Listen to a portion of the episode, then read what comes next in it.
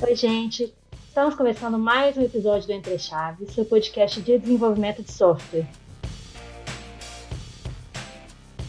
Eu sou a Fernanda Vieira e hoje voltaremos a falar sobre Solid. No episódio 52, a gente fez uma introdução do Solid, né, e falando sobre os primeiros princípios de responsabilidade única e o princípio do aberto fechado. Então, se você ainda não ouviu esse episódio, já favorita para ouvir mais tarde na sua plataforma de streaming. Então, hoje a gente vai falar dos outros princípios, complementando o acrônimo né, da programação orientada a objeto. Então, bem-vindos de volta aí, pessoal. Vocês estão bem? E aí, Magno, como você está? Fernandinha, tô bem. Vamos complementar aí um pouco da, da visão que a gente trouxe no primeiro episódio aí sobre os princípios. Espero que seja bem proveitoso para você. Além de mim aqui também o João. Como é que você tá, João? Bem demais, graças a Deus. Continuar solidificando né, os conhecimentos e aí, Vinícius, bom também? E aí, pessoal, e aí, João. É, hoje a gente vai fechar com chave de ouro, que é a parte do Solid, né, com os últimos três princípios. Isso aí. Então, gente, só voltando um pouquinho, né, para quem não conhece, o Solid é um acrônimo que representa cinco princípios da programação orientada a objeto. Esses princípios eles foram identificados pelo Uncle Bob por volta dos anos 2000, assim, em 2004, mais ou menos, o Michael Feathers os reorganizou e formou esse acrônimo que a gente conhece hoje do SOLID. E respeitar esses princípios é super importante né, para a gente produzir um código sólido, de qualidade, com organização, né, e sem os chamados bad smells, assim, né, ou seja, um código bem limpo, de fácil manutenção também. Então, vamos mergulhar um pouquinho mais nesses princípios, como os meninos falaram, né? Começando pelo princípio de substituição de Liskov, que é o L do acrônimo. Quem é esse habilita a definir esse princípio? É, eu diria que esse princípio é, na verdade, um dos mais complexos né, da, do, de dentro do Solid. É, e algumas das vezes a gente não tem tanta aplicação no nosso dia a dia, assim, mas ele está dentro né, do, do acrônimo e ele está muito relacionado com uma parte mais matemática. Um estudo foi feito por Liskov é, e basicamente ele diz que uma classe né, base deve poder ser substituída pela sua classe derivada. É, ele está muito relacionado com a ideia de abstração. Né? Tipo, eu já vi algumas analogias que explicam um pouco melhor esse princípio assim, de uma forma mais simples. É, que tipo, o pessoal fala, ah, se nada como pato voa como pato, porém precisa de baterias, talvez a sua classe base ali, a sua classe, é, sua classe base pode ser, né, essa questão do pato, sua classe derivada talvez não seja um pato mesmo animal, né? Seja um patinho de borracha. É um tipo de pato também, mas que tipo vai trazer uma série de comportamentos diferentes em comparação com, com a sua classe derivada aí.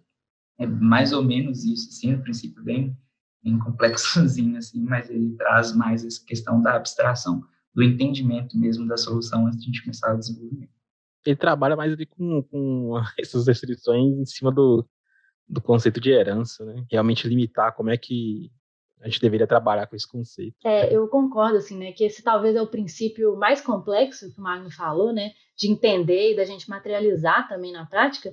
Eu acho que ele é super confuso também, porque quando a gente aprende herança na programação, não sei se foi o caso de vocês, mas foi o meu, quando eu aprendi herança na universidade, é, a gente, eu, eu fui incentivada a pensar o contrário que o princípio fala. Então, assim, é, né, nesse exemplo, por exemplo, do pato de borracha que o Magno deu, é exatamente assim, como se a classe que a gente está querendo, né, que é, tipo assim, dar um outro exemplo bobo, de um quadrado e um retângulo, por exemplo, é, eu tenho que, o cálculo da área dos dois é igual, mas o quadrado tem umas especificidades, por exemplo, de ter dois lados iguais, né, então eu acabo pensando que um quadrado é um retângulo, né, então ele poderia, por exemplo, ser uma herança, então eu teria uma classe retângulo, e uma classe quadrado, né, que herda é, do retângulo e só implementa esse, essa variação aí de largura e de altura, né? Toda vez que, por exemplo, eu seto a altura, eu seto a largura também, por exemplo.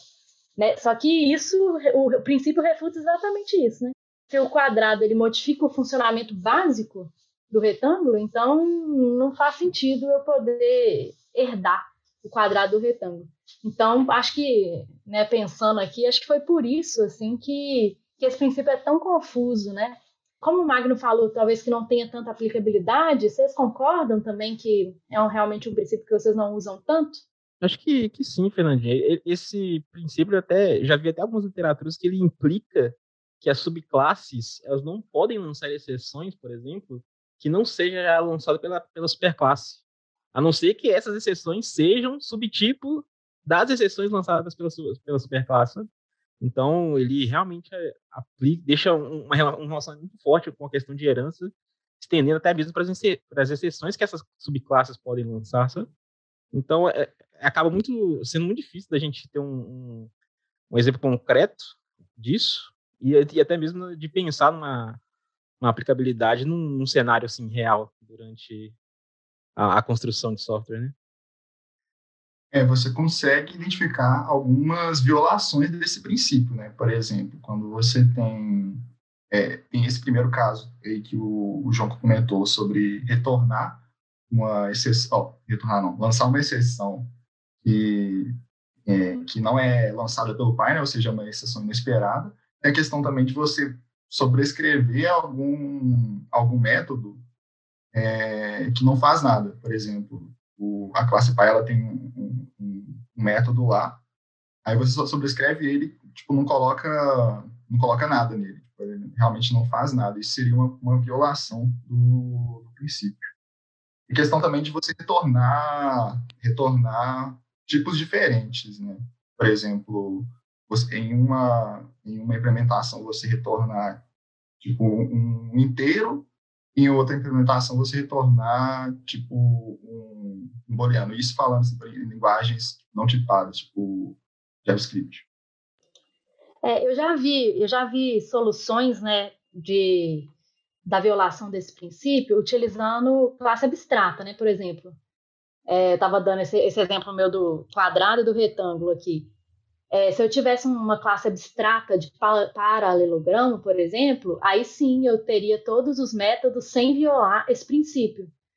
E eu acho que isso a gente usa, sabe, assim, esse tipo de uhum. abstração, ter uma classe base abstrata e outras classes que herdam dessa classe, né, fazendo algumas implementações de, né, de certos do, dos métodos. O que, que vocês acham? aplicável até para o seu exemplo aí, né, Fernandinho? Tipo assim, se a gente coloca como abstrato o retângulo, a gente tem problema de abstração efetiva, porque a gente não está, é, a gente está assumindo um quadrado como um retângulo. Você coloca como um paralelogramo, que é um tipo, né, também, que abrange tanto retângulo quanto quadrado, você vai ter, tipo, ali a, a sobrescrita dos métodos e vai conseguir definir o comportamento para cada um deles. Então, assim, a gente acaba falando que não utiliza, mas utiliza, só que são casos bem específicos. Né? Bom, então, o próximo princípio é, é, o princípio da segregação de interfaces, né, que é o I, do acrônimo. E aí, gente, qual que é a definição? Qual, quem pode conceituar aí para nós? Na verdade, é o contrário, né? que a gente não usa no, no último princípio, a gente utiliza bastante nesse princípio, né? Pelo menos nas vivências que eu tenho aqui, a gente sempre tenta, tipo, trazer essa questão da, da segregação das interfaces, né? Basicamente, o princípio ele vai falar que os clientes, né, que estão ali implementando aquela interface, eles não devem ser forçados a depender de métodos que eles não utilizam. Então, tipo, a ideia de muitas interfaces específicas, em geral, é melhor do que uma única interface. Então, tipo assim, na literatura a gente tem vários exemplos disso, então, a gente tipo, definiria né, uma interface de iCadastro que teriam os métodos de validação de dados, salvar informação no banco, envio de e-mail, e ele valeria, por exemplo, para um cliente. Mas no caso de você precisar, por exemplo, de fazer um envio de um e-mail para um produto, né, você não teria essa propriedade é, preenchida. Então, por isso, tipo, é importante você depender né, de várias interfaces específicas, não ficar, tipo, guardando interface, né, agarrando interface, porque você vai tipo utilizar essas interfaces em vários cenários diferentes. Então, gente, assim, como da forma que a gente falou no primeiro episódio, né, sobre o princípio da responsabilidade única, que a gente vai enchendo as classes sem perceber, eu acho que aqui o que a gente está falando é a mesma coisa, né? Assim, esse, esse princípio da segregação de interface, eu acho que acontece a mesma coisa. A gente cria novos métodos numa interface sem perceber né, sem analisar se aquele método realmente faz sentido para outras classes que implementam aquela interface. É, eu já tive, passei por vários casos semelhantes a esse, assim, no, em alguns projetos que eu trabalhava, que era super difícil implementar interfaces, assim, na hora que você criava uma classe para implementar uma interface, era tanto método que você tinha que implementar que ficava difícil mesmo. ficava assim, gente, olha esse tanto. E aí, é, o que você fazia era criar um tanto de throw not implemented exception, né? Então, assim, isso não é uma boa prática nem, nem de perto, né? E no, no fundo, o que a gente tem que fazer é isso aqui, é seguir esse princípio. Realmente sair segregando as interfaces e não ficar criando tanto de método interfaces, né, engordando essas interfaces, né? Vocês já passaram por isso também, que eu acabei de contar? Vocês têm algum outro, outro exemplo que esse princípio fez total sentido? Isso aí já vi demais, tá, Fernandinho? Tanto de, de que eu já peguei com jogando em sessão de método implementado. E, e nem sei quantas vezes já vi isso. Aí, mas eu já passei por, por, situações parecidas onde que era, era mais cômodo, mais rápido, dependendo ali se está atuando em algum, alguma coisa emergencial, né? É mais fácil você só aumentar a sua interface, principalmente quando você está mexendo com, com injeção de dependência, né? Você não tem que ir lá, fazer mais um mapeamento no container de, de injeção de dependência. Mais fácil colocar só mais um método ali, implementar onde você precisa e o resto você lança as exceções. Você sabe que você, como desenvolvedor, que está mexendo naquele código naquele momento, você sabe que aquelas, aqueles métodos não vão ser chamados nas outras classes, mas no futuro, nada impede que eles seriam, sabe? Quando você sair, você pode até sair do time, ver outra pessoa e ver, opa, essa classe aqui implementa isso, já vou chamar ela aqui e essa pessoa tem uma surpresa lá depois na frente, sabe? Então, mas para esse princípio, ele acaba esbarrando também, né? A gente tem, tem a questão de, de tem como foco desse princípio alta coesão, né? Querendo ou não, quando a gente coloca essas interfaces mais especializadas, a gente está visando alta coesão no, no, nosso software. É, só complementando é, sobre esse, esse, esse, cenário aí que a gente vai colocando é, no Implemented Method, vai adicionando as coisas lá na mesma interface, me lembra muito aquela, aquela analogia que tem no Code da quebrada, que você, a pessoa vai lá encontrar a casa com a janela quebrada e não, não vê problemas em quebrar também. É muito isso, né? Tipo, você vai jogando lá é, mais métodos, mais métodos. À medida que vai colocando mais métodos, se torna ainda mais cômodo fazer essas adições, sem, sem pensar muito assim se não deveria criar alguma outra estrutura. É, é, é, exatamente, eu acho mesmo, esse princípio da janela quebrada, né? É exatamente isso, assim. Eu, já tá ruim, né? Então vou, vou aqui, para que, que eu vou melhorar, né? O negócio já tá ruim, então eu vou só piorando mais sem me preocupar tanto assim com a melhoria, né? Acho que você fez uma, uma boa lembrança aí. E, e, por último, gente, a gente tem o princípio da inversão de dependência, que é o D, né, do acrônimo. Esse também não é um princípio muito fácil, assim, talvez de ser explicado. Então, quem que pode explicar aí para nós o que que é? Então, a inversão de dependência, ele é um, um, princípio que ele fala que os módulos de alto nível não devem depender dos módulos de baixo nível, né? Devem depender, assim, de uma abstração. Aí, é, a, gente, a gente confunde muito com injeção de dependência, que é, é um outro conceito, né, que seria mais um pattern, que é uma discussão que a gente teve na, na no, último, no último episódio de Solid, e esse pattern, ele ele implementa a inversão de controle, que é um, é um, é um outro princípio que eu vou falar também, que permite você criar objetos e injetá-los em uma classe. Então, são duas coisas totalmente distintas, mas acaba que na, você consegue combinar essas duas coisas. E a inversão de controle, que eu falei também que é um princípio, ela permite você inverter o controle da, da aplicação, mas ela não diz como você inverter. Né? A inversão de controle é um princípio que fala você pode inverter o controle da aplicação, mas não fala como inverter. A injeção de dependência é um, é um padrão que implementa esse princípio. E o princípio de inversão de dependência, ele já é um princípio do Solid, que fala sobre a questão de depender de abstrações. E o que, que seria você depender de abstrações? Seria você, por exemplo, é, ao invés de, de passar uma, uma classe concreta para no construtor, você passa uma, uma interface. Por quê? Porque aí você corta essa dependência, né? Você pode passar qualquer implementação para aquela classe. Gente, eu não sei se ficou muito confuso o último princípio eu acho que ele é bem complementar aos demais princípios. Né? Então, tipo, eu acho que todos os princípios agregados trariam essa visão do último princípio. E a ideia de depender aí, como até o Vinícius comentou, de uma abstração e não de uma implementação concreta, né?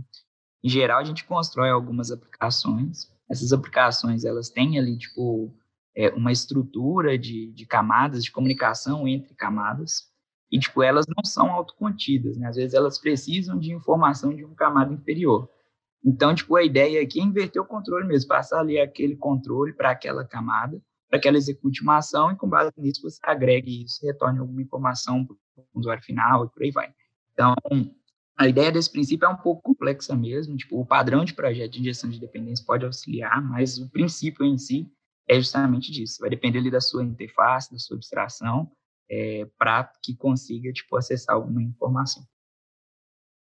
É, concordo, acho que ele está ali na, no final do acrônimo, não só para ser para formar um acrônimo bonitinho, né, mas também porque faz sentido ele estar ali em último das letras, porque ele, ele traz muitos dos conceitos que foram apresentados nos outros, nos outros princípios, né?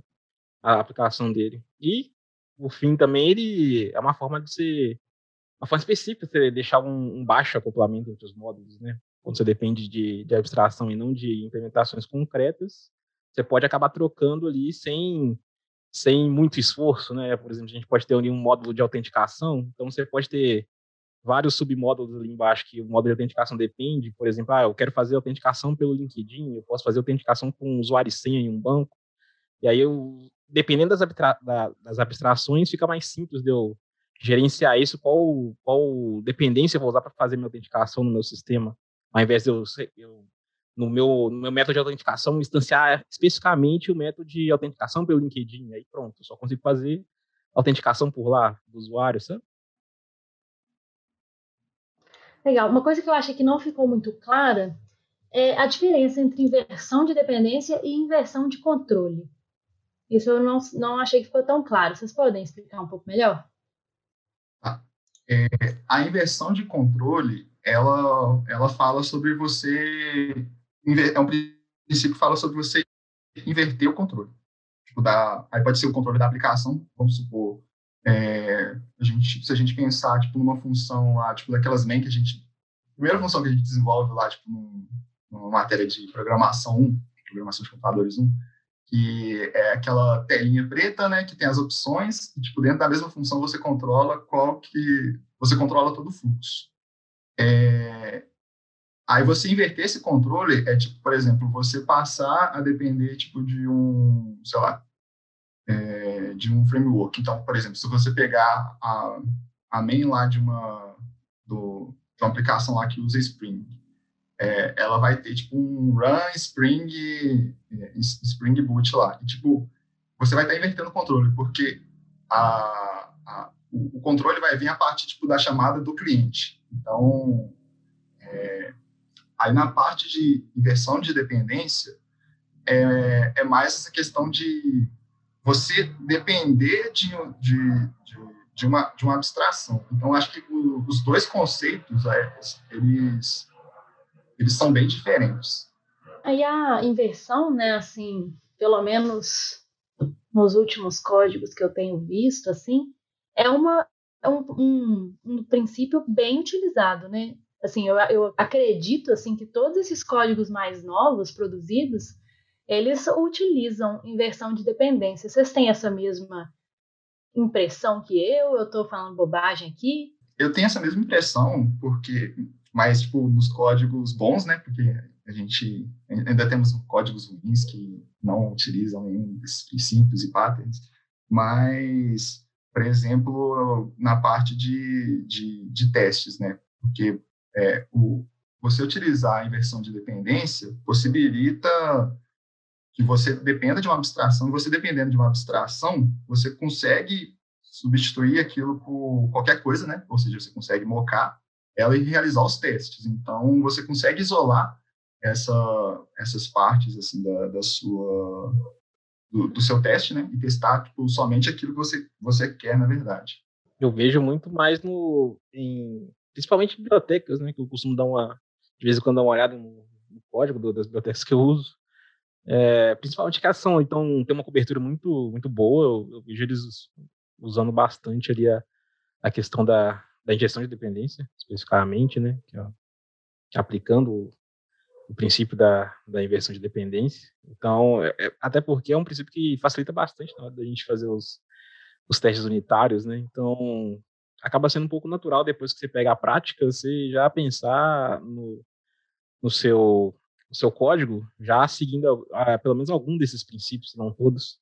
A gente vê bastante a utilização é, do princípio, né, dentro de empresas que hoje estão utilizando a visão dos TDDs. Então, tipo, já fazer um desenvolvimento ali guiado pelo teste e o como o teste pode ser importante, né, seja para o cliente final que vai receber aquela aplicação ali, quanto para quem está desenvolvendo. Então, se você já tem ali meio que sua mentalidade de teste, é muito comum você utilizar essa visão para que você consiga né, fazer essas, os testes de uma forma mais é, fácil, de uma forma onde sua, você depende efetivamente ali das suas abstrações.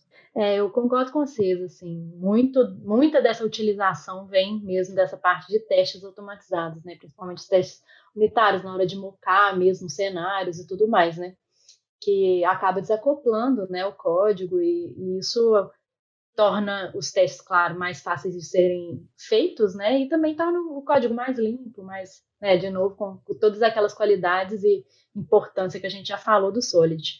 Bom, pessoal, então hoje a gente falou sobre esses princípios, os, os demais princípios, né, que são a, as letrinhas L, e D do Solid.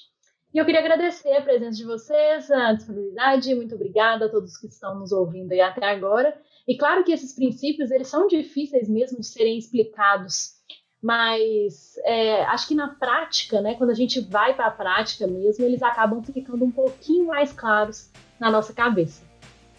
Então, muito obrigada e até a próxima. Valeu, pessoal. Obrigado. Obrigado, pessoal. Até uma próxima oportunidade. Obrigadão. Até mais.